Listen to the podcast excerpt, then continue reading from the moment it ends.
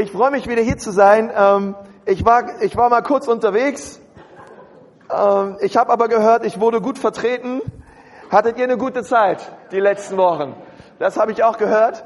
Und ähm, mein Name ist Konsti Kruse. Für die, die mich nicht kennen, ich bin, ich bin der Pastor dieser Gemeinde, der, dieser Gemeinde, wo ich, ich bin Gott so dankbar, dass ich, ich selber Teil sein darf von dem, was Gott hier in unserer Mitte tut.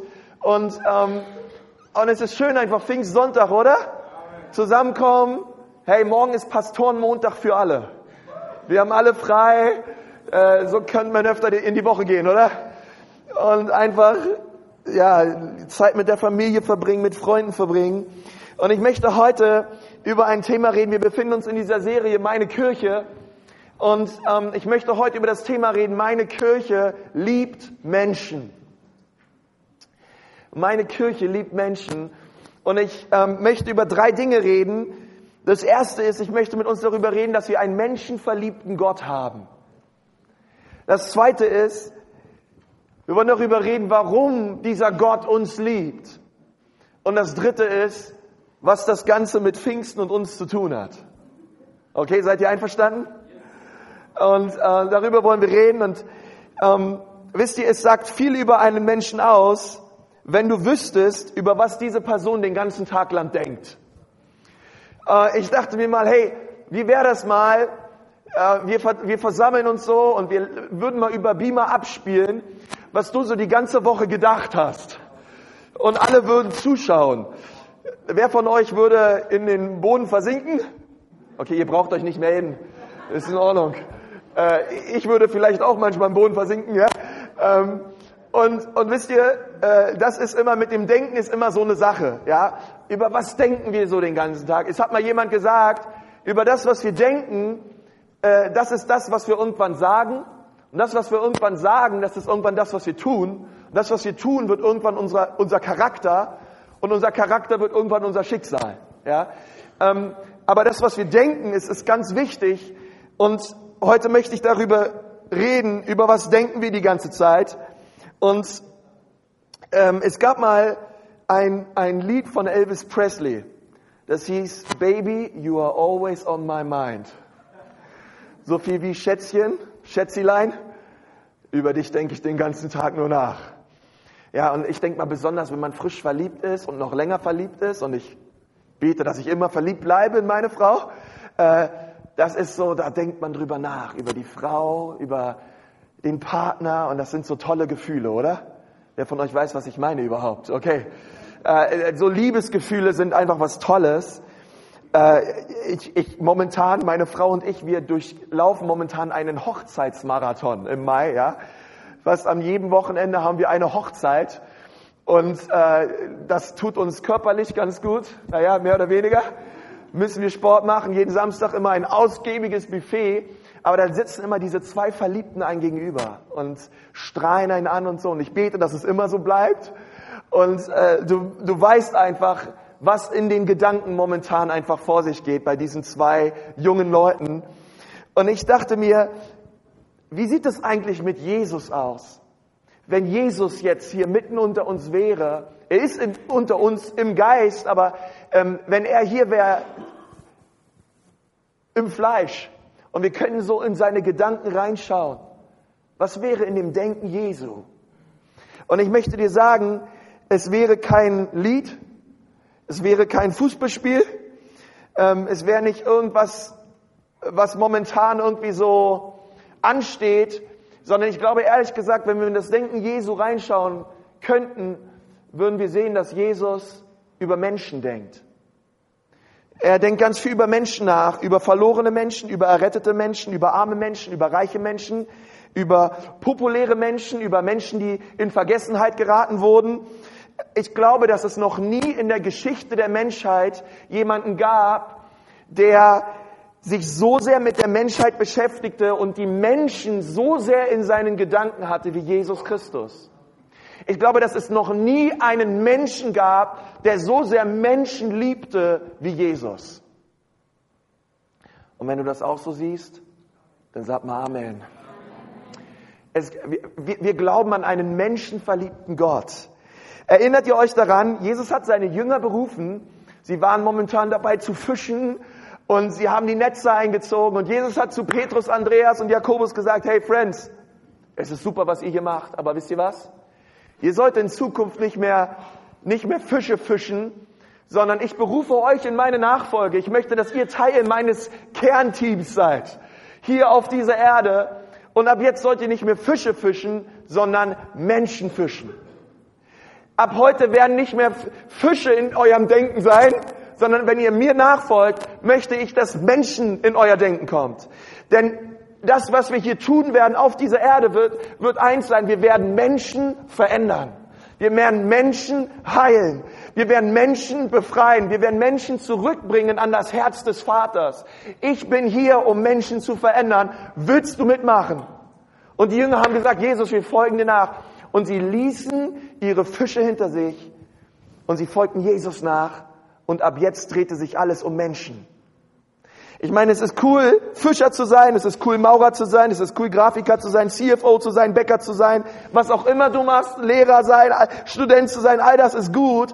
Aber an dem Tag, wo du dich entschieden hast, unserem Gott nachzufolgen, da beruft dich Gott zu einem Dienst am Menschen. Gott geht es um Menschen den ganzen Tag. Gott möchte Menschen verändern. Und darüber möchte ich heute mit uns reden, weil wenn wir in das Denken Jesu reinschauen würden, dann würden wir sehen, dass Jesus die ganze Zeit darüber nachdenkt, dass das Verlorene errettet wird. Dass Menschen, die keine Hoffnung haben, Hoffnung bekommen. Dass kranke Menschen gesund werden. Jesus kam, um uns zu befreien. Er kam, um uns zu verändern. Von Anfang an wollte Jesus diesen Wert seinen Jüngern klar machen. Und ich sage dir eins, es war nicht einfach. Wenn wir die Evangelien lesen, es war nicht einfach, dass Menschen in das Denken der Jünger kamen, denn oft dreht es sich in ihrem Leben um Geld, es drehte sich um Macht, es drehte sich um Popularität, um Reputation, um Bequemlichkeit. Und Jesus musste es ihnen immer wieder sagen, Friends, es geht um Menschen. Wenn ihr euch immer um euch selber dreht, dann dreht ihr euch irgendwann in den Boden und seid nicht mehr zu sehen. Wir sind hier für andere. Wir sind hier, um anderen zu dienen, um anderen zu helfen. Ich berufe euch, Menschen zu verändern. Und ich habe so das Gefühl, dass wir das auch noch mal hören müssen, oder? Um was es wirklich geht. Ähm, besonders an diesem Pfingsttag. Und der allerbeste Leiter, den es jemals gab, Jesus Christus, er hat es vorgelebt. Er hat uns gezeigt, was es bedeutet. Am schwersten Tag seines Lebens, wo Jesus Qualen durchlitten hat, wo man ihn ans Kreuz schlug, selbst dort, ähm, wo man ihn misshandelt hat und er körperlich absolut am Ende war, da schaute er zum Himmel und er hat gesagt, Vater, bitte vergib diesen Menschen, denn sie wissen nicht, was sie tun. Und selbst am Kreuz kümmerte er sich noch um Maria. Selbst am Kreuz kümmert er sich noch um Johannes. Selbst am Kreuz schaute er nach rechts auf den Schächer. Und ich weiß, was in dem Denken Jesu war. Dieser allerletzte noch, den will ich noch mitnehmen, wenn ich ins Paradies gehe. Hier gibt's noch einen, der ist nicht errettet. In dem letzten Atemzug Jesu hat er sich selbst noch um einen am Kreuz gekümmert, dass er errettet wird und dass er die Liebe des Vaters erfährt. Das, das fasziniert mich. Freunde, da bin ich richtig aus dem Häuschen, wenn ich, wenn ich das immer mehr erkenne, wie sehr Jesus Menschen liebt. Und wisst ihr, da kommt doch jetzt eine wichtige Frage aus, auf, warum liebt Jesus Menschen? Weil die Bibel sagt, er kam in sein Eigentum und die Seinen nahmen ihn nicht an. Wir sind nicht gerade so mit dem Sohn Gottes umgegangen, wie er es eigentlich verdient hätte, sondern im Gegenteil, das, was die Menschheit für ihn hatte, war ein Kreuz, war Brutalität, war Spucke im Gesicht, war Verachtung und Ablehnung. Und Jesus, warum liebst du trotzdem? Warum diese Liebe? Was befähigte ihn, das zu bewahren, um was es wirklich geht, obwohl er behandelt wurde wie der letzte Dreck? Und ich sage dir eins, das allererste ist, Jesus liebte Menschen und Jesus lebte mit Menschen in seinen Gedanken, weil er das Herz des Vaters kannte, so gut wie niemand sonst. War der allererste Grund. Warum hast du uns trotzdem geliebt, Jesus? Und Jesus sagt, weil ich kenne das Herz meines Vaters. Jedes Mal, wenn jemand etwas über den Wert des Menschen gesetzt hat, sagte er, anscheinend kennt ihr den Vater nicht. Die Jünger, sie sind eines Tages mit Jesus durch Samarien gegangen. Einer meiner absoluten Lieblingsstellen in der Bibel. Und die Jünger wollten etwas, eine Unterkunft besorgen für Jesus. Und keiner ließ sie rein. Ich, vielleicht, ja, ein bisschen ähnlich wie Josef und Maria, ja. Sie fanden keine Unterkunft. Jedes Wirtshof hat zugemacht, jedes Hotel hat Nein gesagt. Irgendwann standen die Jünger vor Jesus und haben gesagt, Jesus, komm, lassen wir Feuer vom Himmel regnen. Machen wir diese Heiden fertig. Wir zeigen ihnen mal Gott so richtig, was du drauf hast, weil du bist stark. Und, und wenn du Feuer vom Himmel, ey, wir werden hier eine Mordsgaudi haben, Herr. All diese Leute, die den Kopf schütteln und Nein sagen, Herr, wir wollen sehen, wie sie elendig verbrennen. So waren die Jünger drauf. Und Jesus, ich kann mir vorstellen, wie, wie in die Kinnladen runtergehen. Wie er völlig entsetzt sie anschaut und sagt, versteht ihr nicht, um was es hier geht? So lange seid ihr schon mit mir zusammen. Ich will keine Menschen verbrennen. Ich will Menschen erretten. Ich will, dass Menschen Liebe erfahren und Hoffnung bekommen. Und, und ich, ich, ich, ich, ich sehe so diesen verzweifelten Ausdruck Jesu in den Augen, weil er sagt, die Jünger, ihr habt nichts verstanden. Wir sind hier im, wir sind hier im, wir sind hier dabei, die Welt zu verändern. Und Menschen sollen errettet werden. Und es geht mir nicht darum, euren gekränkten Stolz irgendwie zu befriedigen. Jesus war einmal mit Sündern zusammen, mit Prostituierten und Säufern, mit Zöllnern, mit Partygängern, mit Leuten, die wahrscheinlich noch einen Joint im Mund hatten und alles andere lebten als das, was man sich so unter einem frommen Christsein vorstellt. Und eines Tages sahen die, sahen die Pharisäer, wie Jesus mit diesen Menschen abhing. Und sie haben sich so darüber aufgehört, schaut, schaut euch diesen Jesus an. Der hängt mit solchen Sündern ab. Und erinnert euch daran, was Jesus gesagt hat. Jesus schaut sie wieder an mit Entsetzen. Und er hat zu ihnen gesagt, mit all eurem Studium, mit all eurem klugen Gehabe, ihr habt keine Ahnung, um was es dem Vater im Himmel wirklich geht. Wir können nur einen Unterschied machen, wenn wir auch uns mit Leuten abgeben, die unterschiedlich sind. Und Jesus war ein, wurde ein Freund der Sünder genannt. Nun, er sündigte nicht, aber er war mit Sündern zusammen, weil er wusste, ich habe einen Auftrag. Ich bin hier, damit Sünder errettet werden. Also gebe ich mich mit Sündern ab. Das ist ein ganz wichtiger Punkt. Und Jesus ähm, war da und er hat Menschen verändert. Und dann erzählt er in Lukas 15 eine Geschichte, wo dreimal etwas verloren geht. Eine Drachme, ein Schaf und ein Sohn. Und dann steht in Lukas 15, Vers 10, also sage ich euch, ist Freude vor den Engeln Gottes über jeden Sünder, der umkehrt und Buße tut. Soll ich dir sagen, wie die allergrößte Party im Himmel stattfinden kann, was passieren muss hier auf Erden? ist, wenn Menschen Jesus kennenlernen. Nichts fasziniert das Herz Gottes mehr. Wenn Menschen umkehren und das erleben und sehen, wow, Jesus ist der Anker dieser Zeit.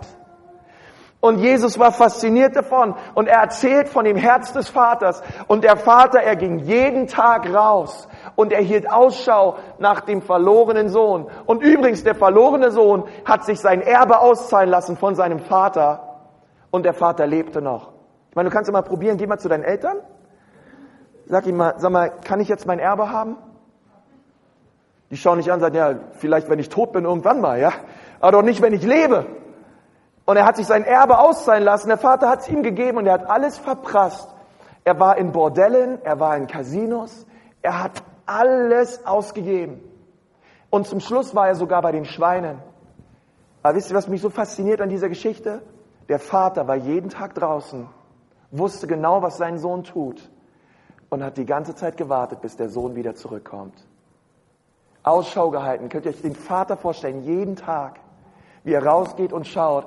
Und als er seinen Sohn sah, das ist die einzige Stelle in der Bibel, wo die Bibel sagt, dass Gott rennt. Und der Vater rannte dem Sohn entgegen, mit einem Kleid in der Hand, mit neuen Schuhen in der Hand, mit einem Ring in der Hand. Und er umarmte ihn und hatte ihn lieb. Und er hat ein großes Fest gefeiert. Warum? Weil eine große Party im Himmel abgeht über jeden Menschen, den der Vater in den Arm nehmen kann. Gottes Herz schlägt für Menschen. Deswegen schlägt auch sein Herz für dich und für mich, weil wir Menschen sind und Gott uns liebt. Und diese Liebe ist eine radikale Liebe. Und wo immer Jesus hingeht und wo, wen auch immer er traf, obgleich Leute moralisch gefallen sind, egal aus welcher Nation sie kamen, egal welchen Beruf sie hatten, egal welcher soziale Stand, Jesus hatte eine irrationale Akzeptanz für jeden Menschen. Für jeden Menschen. Und seine Botschaft war, komme wie du bist. Erlebe meine Liebe und du wirst nicht mehr bleiben, wie du bist. Und das fasziniert mich über das Herz Gottes. Es gibt noch eine zweite Erklärung dafür, warum Jesus Menschen liebt. Und das ist, er sah alles aus einer Ewigkeitsperspektive. Das ist ein ganz wichtiger Punkt. Egal, wo wir die Bibel lesen in den Evangelien, Jesus hat immer Menschen daran erinnert, dass unsere Zeit auf Erden kurz ist. Habt ihr schon mitgekriegt, wa? Sage ich euch nichts Neues. Ähm, die Bibel spricht so oft darüber, dass unsere Zeit hier auf Erden wie ein Dunst ist, ähm, wie ein Dampf ist, der so schnell vergeht. Und überall, wo Jesus war, ähm, drehte sich sein Leben nicht um irdische Dinge. Es ging ihm nicht um sein Bankkonto, um seinen Kleiderschrank, um sein Auto, denn er wusste, all das ist vergänglich. Alles das wird irgendwann nicht mehr sein. Irgendwann wird selbst der Körper, den du hast, von Würmern zerfressen werden. Und es wird ihn nicht mehr geben. Alles, was du hier siehst, ist vergänglich. Und das wusste Jesus. Und darum hat er eine Ewigkeitsperspektive, denn er wusste, es gibt nur eine Sache, die es rüber macht zur anderen Seite. Und das sind Menschen. Alle Gegenstände, alles Materielle, alles das wird vergehen. Es gibt nur eine Sache, die es rüber, und das sind Seelen. Das sind Menschen. Darum drehte sich sein ganzer Dienst um Menschen, weil er hatte eine Ewigkeitsperspektive. Ich erkläre euch das nochmal. Es ging Jesus in seinem Dienst nicht um irdische Dinge, weil er wusste, alles das wird vergehen. Er wusste, es gibt nur eine Sache, die es rüber macht auf die andere Seite. Wenn Sie Jesus annehmen, werden Sie in Ewigkeit mit ihm sein. Wenn Sie Jesus ablehnen, werden Sie in Ewigkeit getrennt sein von der Güte und von der Liebe Gottes und in der Hölle sein. Und Jesus wusste das. Und deswegen war er davon so bewegt, dass er gesagt hat, mein Dienst wird sich nur um die Dinge drehen, die ewigen Wert haben. Und er setzte alles daran, dass Menschen es mit ihm zusammen auf die andere Seite machen. Und er hatte ein völlig anderes Denken, er hatte ein, eine Ewigkeitsperspektive und er forderte seine Jünger auf, dasselbe zu tun. Er hat zu ihnen gesagt, ähm, wenn ihr mir nachfolgt, hinterlasst alles, alle Kleider, alles, wenn ihr, wenn ihr, wenn ihr geht, ihr könnt ein Beutelchen mitnehmen, aber ich sende euch aus, wie Schafe, mitten unter Wölfe. Aber wisst ihr was? Es wird sich lohnen, denn Menschen werden errettet werden, denn Menschen werden verändert werden, denn Menschen werden geheilt werden. Es wird sich lohnen, es wird hart werden, aber es wird sich lohnen, denn es wird ewigen Lohn haben. Und er hat zu ihnen gesagt, sammelt euch keine Schätze hier auf dieser Erde, wo Motten und Ei, Mäuse und alles, was hier so rumfleucht und kreucht, diese Dinge auffressen können, sondern bitte sammelt euch Schätze im Himmel und ich sage dir eins, für Jesus sind die größten und wahrsten und schönsten Schätze, die es gibt, Menschen. Menschen. Titus 3, Vers 4, darum ist die Menschenliebe Gottes erschienen, heilsam für alle Menschen. Wir dienen einem menschenverliebten Gott. Und deswegen sehen wir eine Dringlichkeit in dem Dienst Jesu. Eine fokussierte, menschenorientierte Dringlichkeit. Eine Dringlichkeit, wo er bereit war, seine Reiseroute zu ändern. Eine Dringlichkeit, dass er mit Leuten lieber über das Herz sprach, als über ihren Reichtum. Und das ist auch wichtig. Ich möchte dir sagen, wenn du zu Jesus kommst, es geht ihm zuerst gar nicht darum, vielleicht was für Bindungen du hast. Vielleicht hast du ein Problem mit Alkohol, vielleicht hast du ein Problem mit Pornografie, vielleicht hast du ein Problem mit Lügen, ein Problem mit Rebellion. Es geht nicht darum, dass du erst alles Mögliche wegschaffen musst, damit du endlich zu Jesus kommen kannst, sondern Jesus geht es darum, dass du mit deinem ganzen Zeug zu ihm kommst. Und dann möchte er nicht dein Zeug verändern zuallererst, sondern dein Herz. Weil er weiß, wenn er dein Herz verändert, wird sich alles andere auch ändern. Okay? Es geht Jesus um dein Herz. Es geht Jesus um dich, nicht um die Dinge, nicht um die, das Zeug, was du tust. Er weiß, das macht dich kaputt, aber er möchte dich von innen nach außen verändern. Und nicht wie die Pharisäer, sie wollten die Menschen von außen nach innen verändern. Eine Dringlichkeit sahen wir dort in dem Dienst Jesu. Und das Dritte ist, warum uns Jesus so sehr liebt. Er sieht unser Potenzial. Er sieht das Potenzial, was Menschen haben. Wisst ihr, wenn es, wenn es, wenn, wenn, wenn Scouts, Fußball-Scouts rausgehen und sie stehen an, der, an dem Seitenaus, während da 14-, 15-Jährige kicken, ja, beim Club oder bei Bayern oder eine Jugendarbeit haben, da gibt es Scouts und die stehen an der Seite und die sehen innerhalb von einer halben Stunde, welcher Spieler auf dem Platz Potenzial hat und welcher nicht. Die sehen sofort die Art und Weise, wie sie laufen, die Laufwege, die sie tun, das taktische Verständnis, was diese jungen Spieler haben. Und sie stehen dort an der Seite und sie haben einen geschulten, trainierten Blick dafür, welcher Spieler auf dem Platz hat das Potenzial, ein Profi zu werden.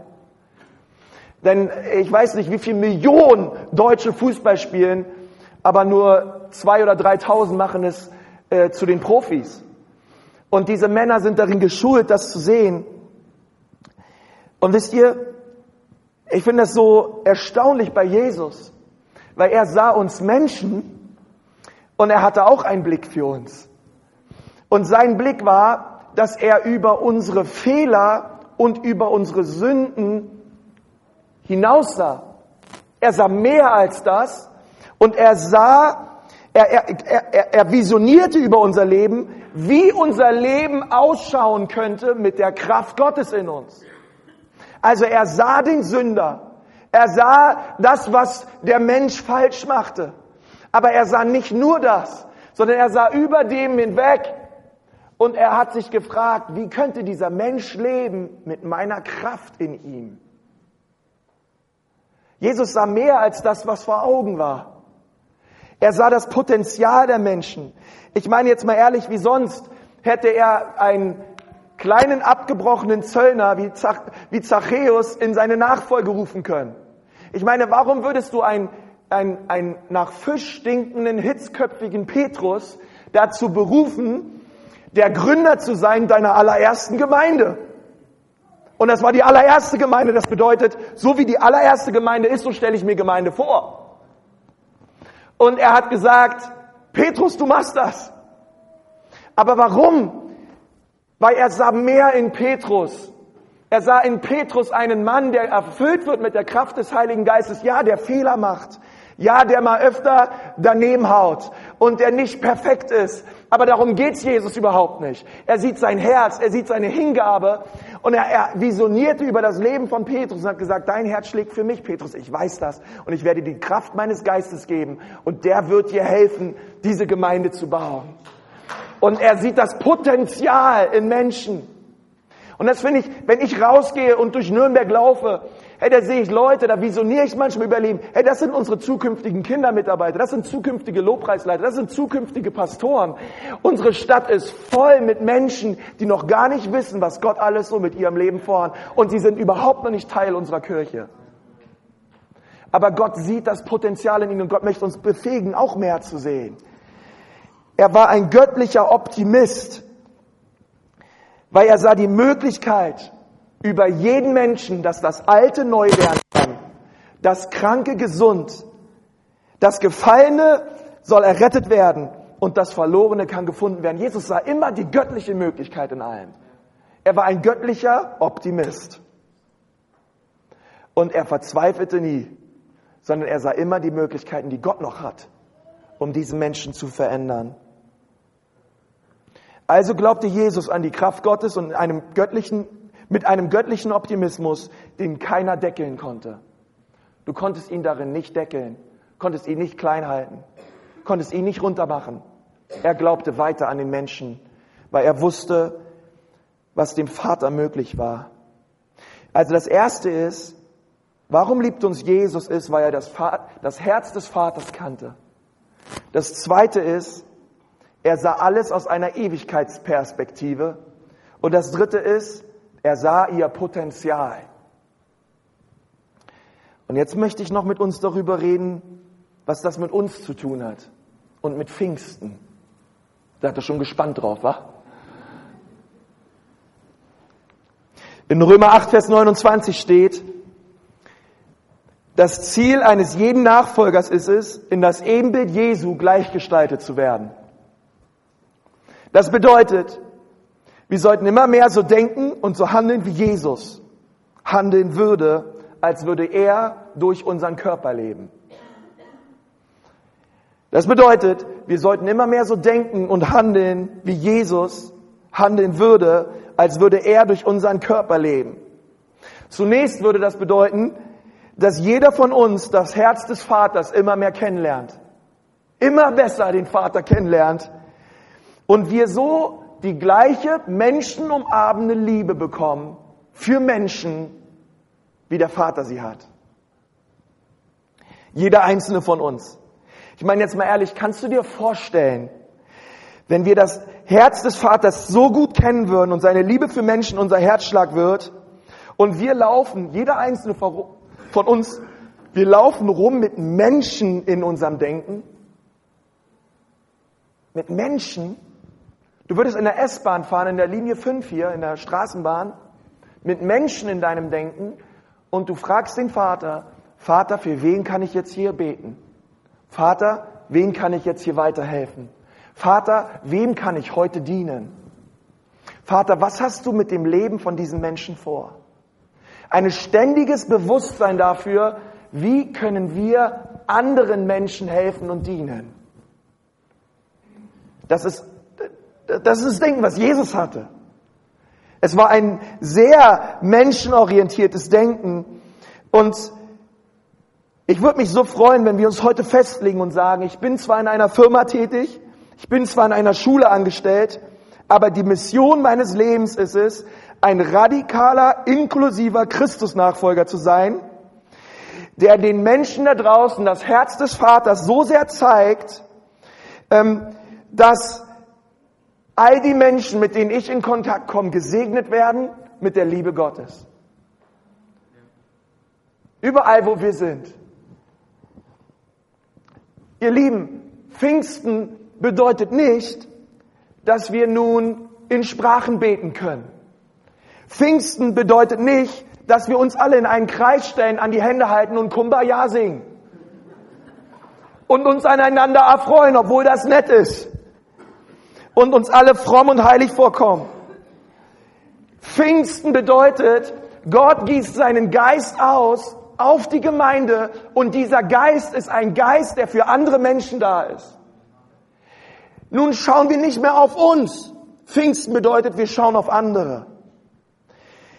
Denn die Bibel sagt, wenn ich in allen Sprachen der Welt, ja mit Engelzungen reden kann, aber ich habe keine Liebe, so bin ich eine dröhnende Pauke und ein lärmendes Tambourin. Wenn ich in Gottes Auftrag prophetisch reden kann, alle Geheimnisse Gottes weiß, seine Gedanken erkennen kann und einen Glauben habe, der Berge versetzt. Oh Herr, wir werden das alle gern. Aber wenn wir keine Liebe haben, so sind wir nichts. Selbst wenn ich all meinen Besitz an die Armen verschenke und für meinen Glauben das Leben opfere, aber ich habe keine Liebe, dann nützt mir das gar nichts. 1. Korinther 13. Pfingsten bedeutet, dass der Geist auf Christen kam, damit diese Christen einen Dienst starten an den Menschen durch die Kraft des Heiligen Geistes.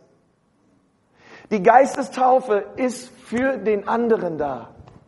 Es hebt unseren Blick weg von uns und es richtet ihn auf den anderen.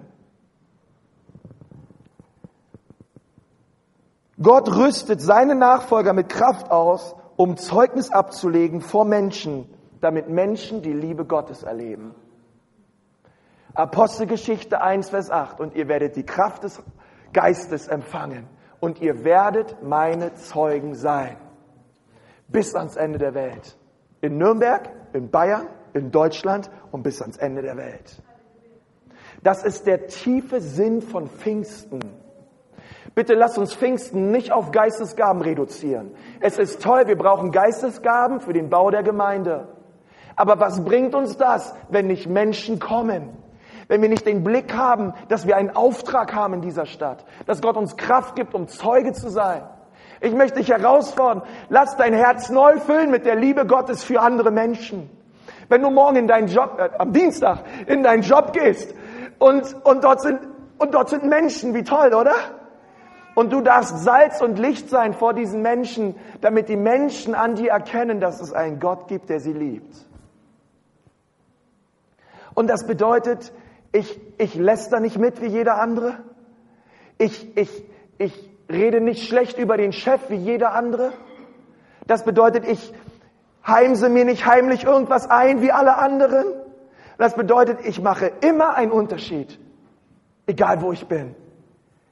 Und dann werden die Leute anfangen zu fragen, hey, komm doch mal, hol dir doch mal ein paar Brötchen, belegte Brötchen, geh mal morgens so ins Büro rein und, und sei mal so richtig fröhlich drauf. Es macht einen Unterschied. Es muss nicht immer eine soteriologische Auslegung sein von Johannes 3, Vers 16. Okay? Damit Menschen das Evangelium verstehen. Wir dürfen auch einfach mal Liebe zeigen.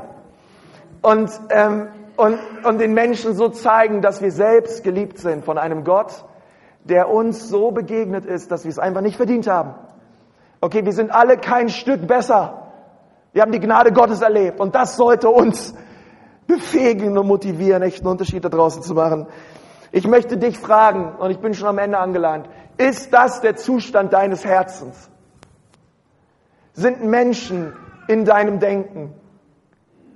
Lebst du so sehr, liebst du so sehr den Vater, dass Menschen in deinen Gedanken sind?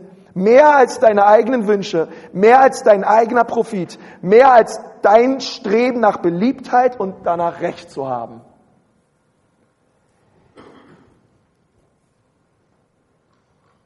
Es gibt eine Studie von Willow Creek und dieses Buch heißt Move.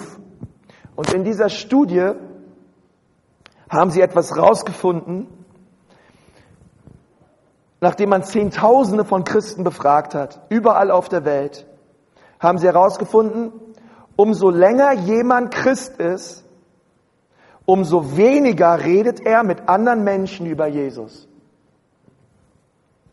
Denk mal darüber nach umso länger jemand Christ ist, umso weniger redet er mit anderen Leuten über, über, über Jesus. Das ist eigentlich komisch, oder? Weil die Bibel sagt eigentlich genau das Gegenteil. Die Bibel sagt, umso länger wir mit Gott unterwegs sind, umso mehr lieben wir ihn. Und umso mehr wir Gott lieben, lieben wir Menschen. Weil es ist unmöglich, Gott zu lieben und Menschen nicht zu lieben weil unser Gott Menschen liebt. Das heißt, umso mehr wir Gott lieben, umso mehr lieben wir Menschen. Hey, es ist toll, Anbetung zu lieben. Es ist toll, Dienste zu lieben und sie zu, das ist alles wichtig und toll. Ähm, aber wenn uns das nicht dafür, dazu hinführt, dass Menschen errettet werden, Menschen verändert werden, Menschen Gnade und Hoffnung erleben, dann gehen wir direkt am Herzen Gottes vorbei. Weil Gottes Herz schlägt für Menschen. Gottes Herz schlägt für die Leute da draußen. Und ich möchte uns heute ermutigen, ihr Lieben, dass wir einfach unglaublich liebevolle Menschen sind, die sich öffnen. Römer 5, Vers 5 steht, die Liebe Gottes ist ausgegossen in unsere Herzen durch den Geist Gottes. Uns öffnen, dass wir sagen, Gott, mehr von dir. Und ich möchte sagen, Gott befähigt dich dann auch mehr zu lieben.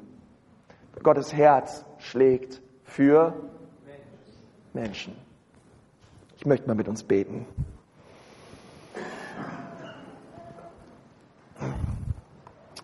Herr Jesus, ich danke dir von ganzem Herzen für diesen Morgen. Herr Jesus, ich danke dir, dass dein Herz für uns schlägt heute Morgen hier. Dass dein Herz so voller Liebe ist für uns. dass dein Herz so überfließend ist für uns hier heute Morgen. Dafür wollen wir dir danken, Jesus. Wir wollen dir danken, Jesus, dass du die Liebe Gottes gezeigt hast am Kreuz. Dass du gezeigt hast, was Liebe ist, indem du für uns gestorben bist. Dass du gezeigt hast, was Liebe bedeutet, indem du uns umarmt hast, uns wiederhergestellt hast, uns aus tiefster Finsternis gerissen hast. Jesus, du zeigst uns, was es bedeutet zu lieben. Und heute Morgen, Herr, wollen wir uns ausstrecken nach dir. Wir wollen dich bitten, Herr, wo unser Herz hart geworden ist.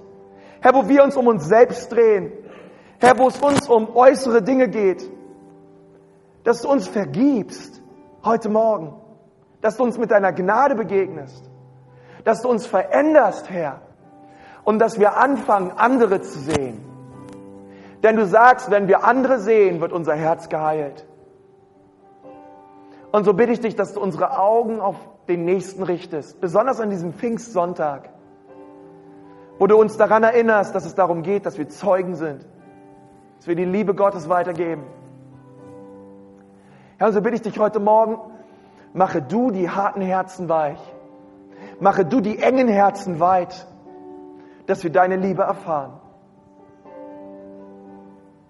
Und ich möchte dich heute Morgen fragen, Vielleicht bist du zum allerersten Mal hier bei uns in so einem Gottesdienst und du hast gesagt, ich möchte einfach mal vorbeikommen und mir das angucken hier.